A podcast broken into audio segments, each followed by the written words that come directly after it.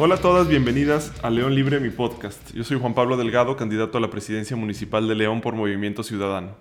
Este espacio lo creamos para que me puedas conocer de manera más personal y también para que puedas conocer mis propuestas de lo que quiero hacer en León como tu próximo presidente municipal.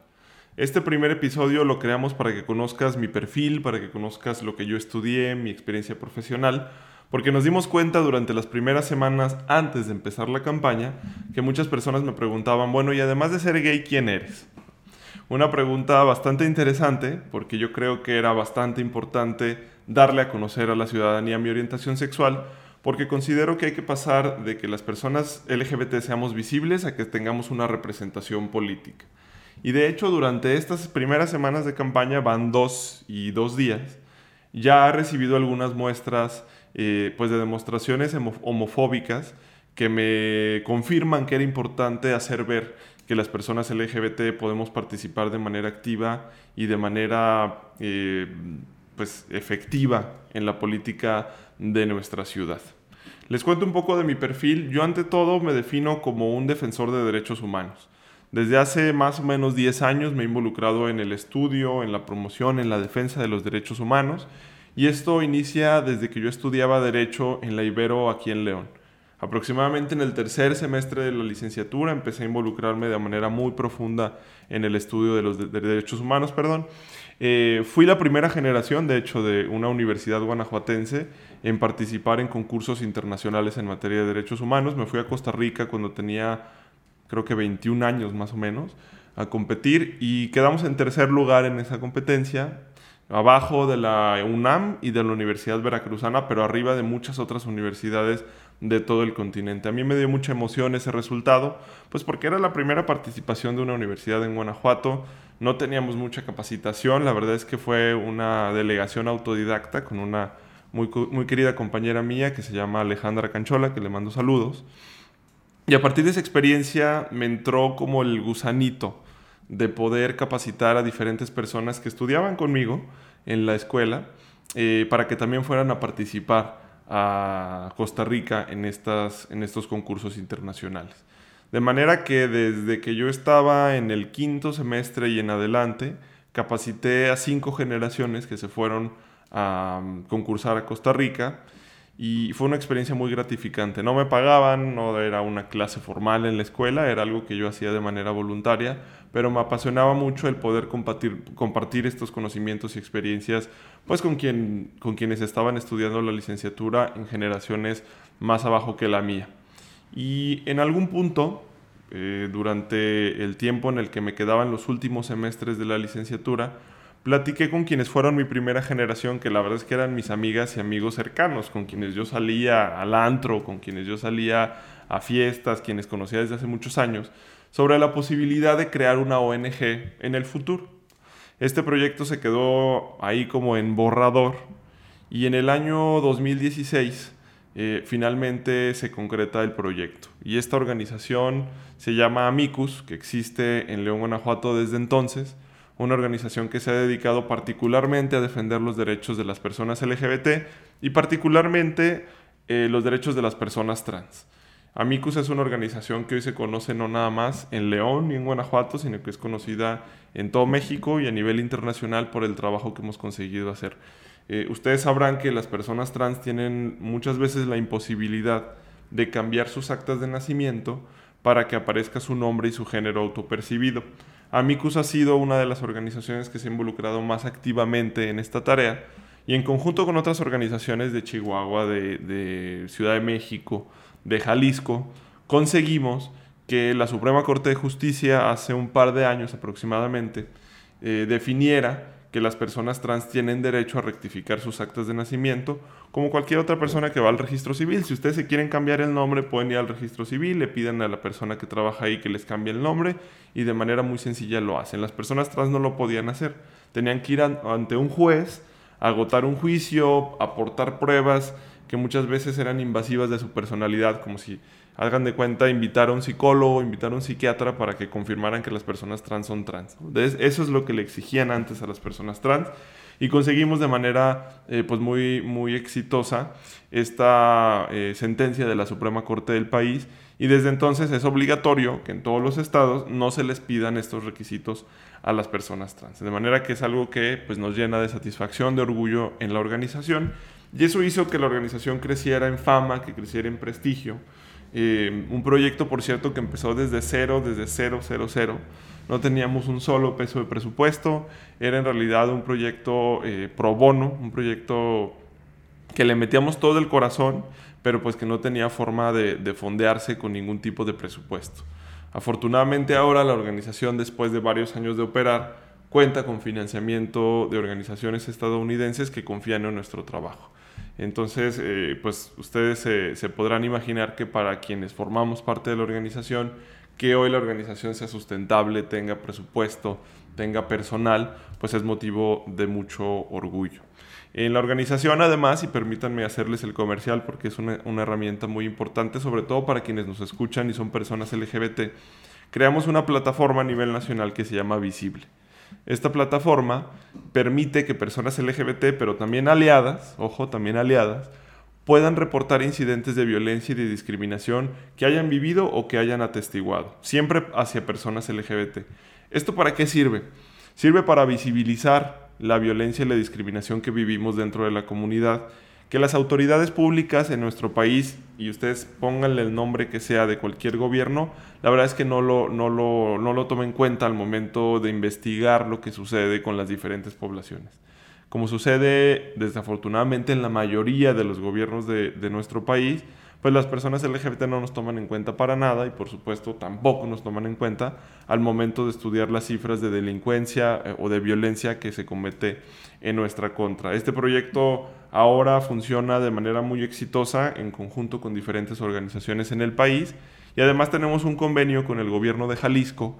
quien eh, consideró que nuestro proyecto era muy valioso como para tomarlo en cuenta dentro, de, la, forma de hacer gobierno en el estado de Jalisco. Ahora eh, nuestra cantidad de reportes eh, afortunadamente es bastante más alta que al principio de cuando existió la plataforma y esto nos permite analizar los patrones en cómo se comporta la discriminación y la violencia en nuestra contra. No es que a mí me guste que haya más reportes o que haya más incidentes, el tema es que yo sé que existen y si estos incidentes pasan invisibilizados o nadie se da cuenta de que están sucediendo, pues entonces nadie va a hacer nada para que se pueda cambiar esta realidad.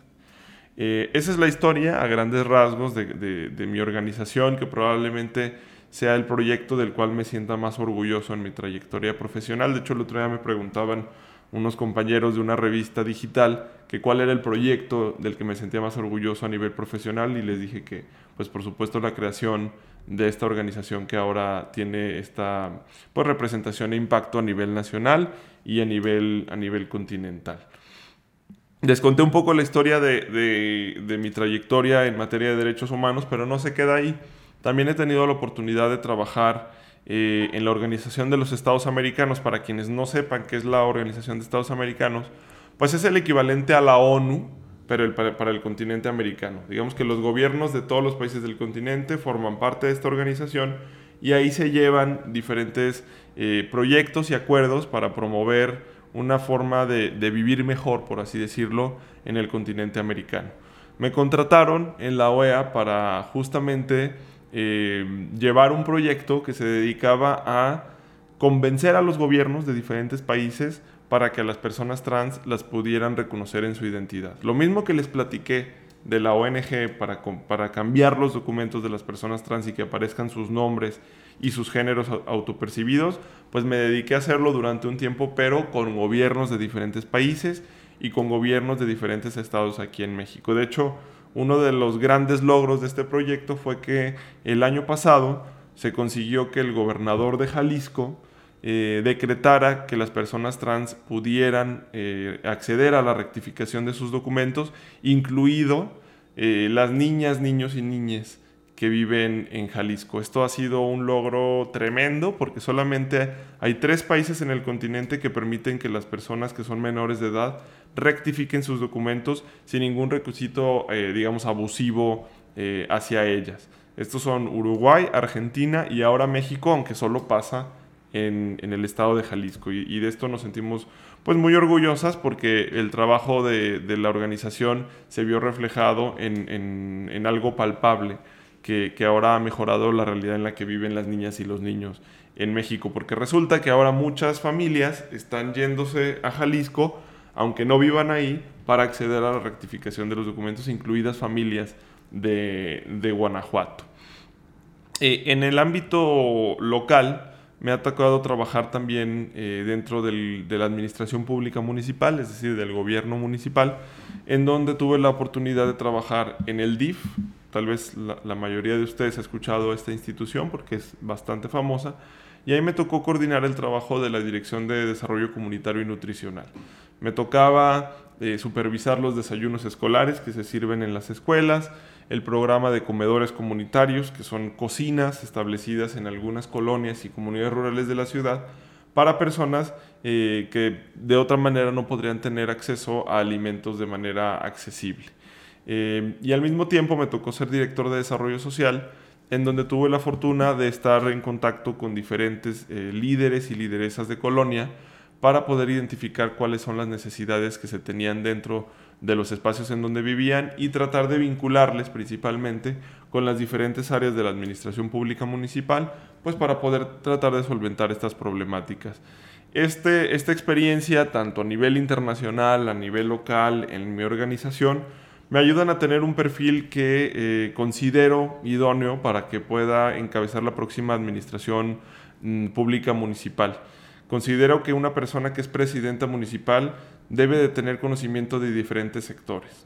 Del sector social, significa de las organizaciones de la sociedad civil, eh, del cual formo parte de hace más de cinco años. Tiene que tener conocimiento de cómo funciona el gobierno, y como les platicaba, yo ya participé en el gobierno municipal, y también tiene que tener conocimiento del, área internacional.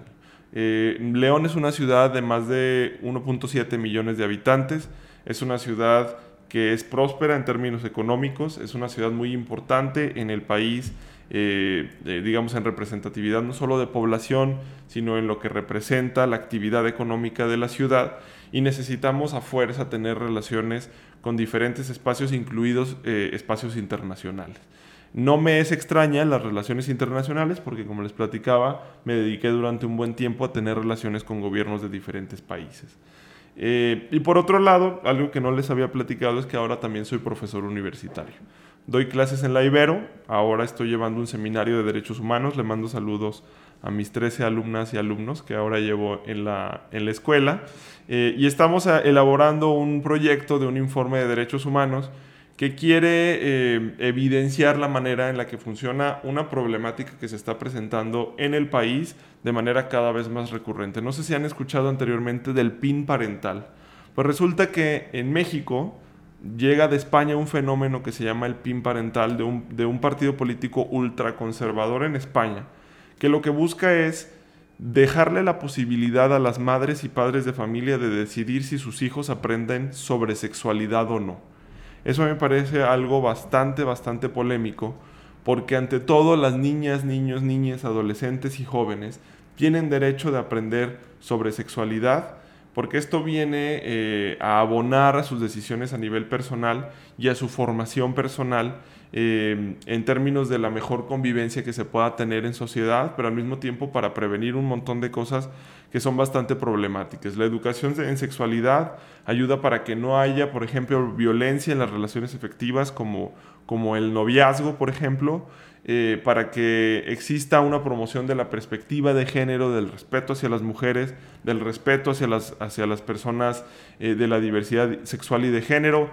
también para el conocimiento de las infecciones de transmisión sexual, la manera en la que se pueden propagar, la manera en la que se pueden contraer, el conocimiento del propio cuerpo para elevar el autoestima, para identificar aquellas situaciones que son eh, constitutivas de acoso sexual o de hostigamiento sexual. Eh, entonces tiene un montón de beneficios el hecho de poder aprender acerca de estas problemáticas, sobre todo en un estado como Guanajuato, que es el número 7, por ejemplo, en, tema de, de embarazos en la adolescencia. Somos un estado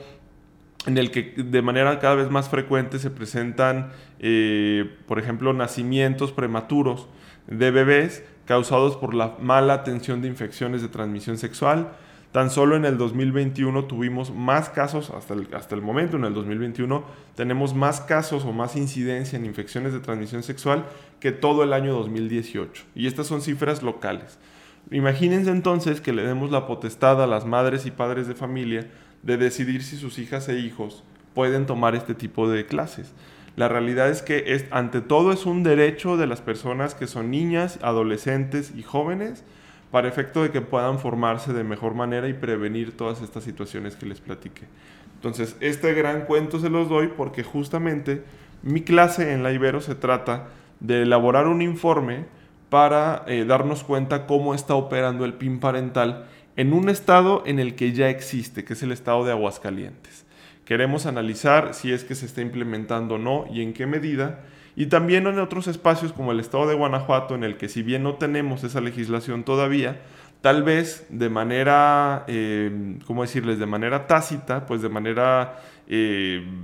formal, dentro de los espacios educativos, puede haber esta censura aunque no haya una legislación que técnicamente esté dando esta directriz. ¿A qué me refiero? Pues que las escuelas, las profesoras, los profesores estén decidiendo no impartir estos contenidos hacia las personas que son niñas, adolescentes y jóvenes. Em, y bueno, aquí termino un poco con la relatoría de mi experiencia profesional y nada más decirles pues que también eh, en materia académica me he dedicado a, a formarme de manera muy, muy decidida soy licenciado en Derecho por la Universidad Iberoamericana, como les, ya les había platicado. Tengo una maestría en políticas públicas en la Universidad de Georgetown, que es una universidad de mucho prestigio en los Estados Unidos. Eh, el programa que yo estudié en política pública está en los rankings de las mejores universidades eh, de Estados Unidos y del mundo. Me costó muchísimo trabajo encontrar eh, la posibilidad de estudiar en la universidad, no tanto porque me hayan admitido, porque eh, yo creo que tenemos en, León y en Guanajuato talento suficiente como para que nos admitan a muchas personas en las universidades más importantes del mundo, pero muchas veces lo más complicado es tener el financiamiento para poder estudiar. Eh, yo solicité muchas becas, competí para acceder a diferentes premios económicos para efecto de poder estudiar allá y la verdad es que les confieso, hasta la fecha tengo todavía una deuda universitaria eh, grande eh, por pagar, que la verdad es que no me representa ningún peso porque uno de mis grandes sueños era poderme formar en una universidad en el extranjero en las cosas que a mí me gustan. Y esto eh, es algo que, que, yo les incentivo a hacer. No necesariamente que se endeuden, pero sí que estudien en universidades en el extranjero para aumentar la competitividad de nuestra ciudad. Eh, yo logré conjuntar diferentes becas al mismo tiempo para conseguir este objetivo, pero como les digo, todavía tengo algunos financiamientos por pagar, aunque no me arrepiento en lo absoluto. En el momento en el que estudié en Georgetown me di cuenta que estaba haciendo lo correcto, porque llegaría un momento en el futuro, no sabía qué tan rápido, pero en el futuro, en el que tendría la oportunidad de poder eh, presentarme como candidato a la presidencia municipal. La verdad es que lo veía como algo que iba a suceder eventualmente, pero, pero en, un, en un futuro todavía un poquito más lejano. Eh, ahora me viene esta invitación del Partido Movimiento Ciudadano y me parece que es una, una oportunidad que hay que aprovechar. Llevamos más de 30 años con, con el mismo partido en el poder estas personas que cada año se reciclan en las mismas posiciones, ustedes pónganse a analizar, les, les, eh, les, encargo esta tarea, pónganse a analizar desde el año 2000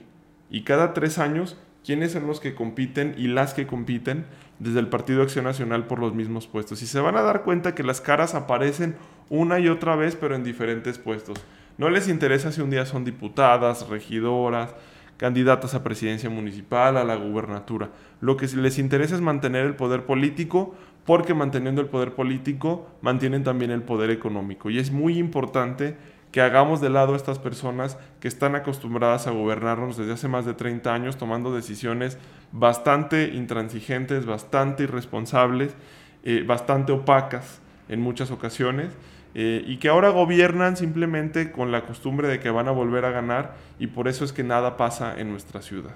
Y por otro lado, viene compitiendo una figura que en León es muy conocida, que se llama Ricardo Sheffield, alguien que ya fue candidato a la presidencia municipal, que ya fue presidente municipal y que ahora nos pretende engañar de manera, eh, diría yo, pues irresponsable, diciendo que su ideología ha cambiado compite por el Movimiento de Regeneración Nacional, el partido Morena, eh, siendo realmente un panista de convicción y de formación. Eh, pero bueno, yo creo que la mayoría de las personas en la ciudad no nos creemos el cuento de que Ricardo Sheffield ahora es una persona progresista y de avanzada. Y por eso les propongo conocer mi perfil, conocer el plan que tenemos para gobernar la ciudad, conocer el equipo de trabajo con el que he construido esta propuesta de gobierno, para que se den cuenta, como ya se están dando cuenta en las diferentes colonias, en los diferentes tianguis, mercados, asociaciones empresariales, que nuestro proyecto es el más serio para gobernar la ciudad. Nuestro proyecto está diseñado con personas expertas en los diferentes temas porque nos tomamos muy en serio la posibilidad de gobernar la ciudad, algo que no necesariamente ha sucedido con, con el Partido Acción Nacional, quienes han gobernado, les soy muy sincero, a través de ocurrencias no han estudiado cuáles son las problemáticas de nuestra ciudad a fondo, ni les interesa escuchar, ni les interesa estudiarlas. Les interesa mantener el poder político y económico, se ha vuelto una costumbre gobernar y para nosotras eso debe de cambiar. Por eso les propongo que estudien nuestras propuestas, que analicen las propuestas, por supuesto, de las demás candidatas y candidatos y que se den cuenta a través de un ejercicio de reflexión que nuestra postura, nuestra propuesta, nuestro perfil es el mejor para gobernar León. Les invito a seguir el podcast en los siguientes episodios que les platicaré acerca de los diferentes ejes que tenemos en nuestro plan de gobierno y que nos sigan conociendo, que nos sigan siguiendo en redes sociales para que se convenzan que somos la mejor oportunidad y la mejor opción para gobernar nuestra ciudad. Que estén muy bien, les mando muchos saludos.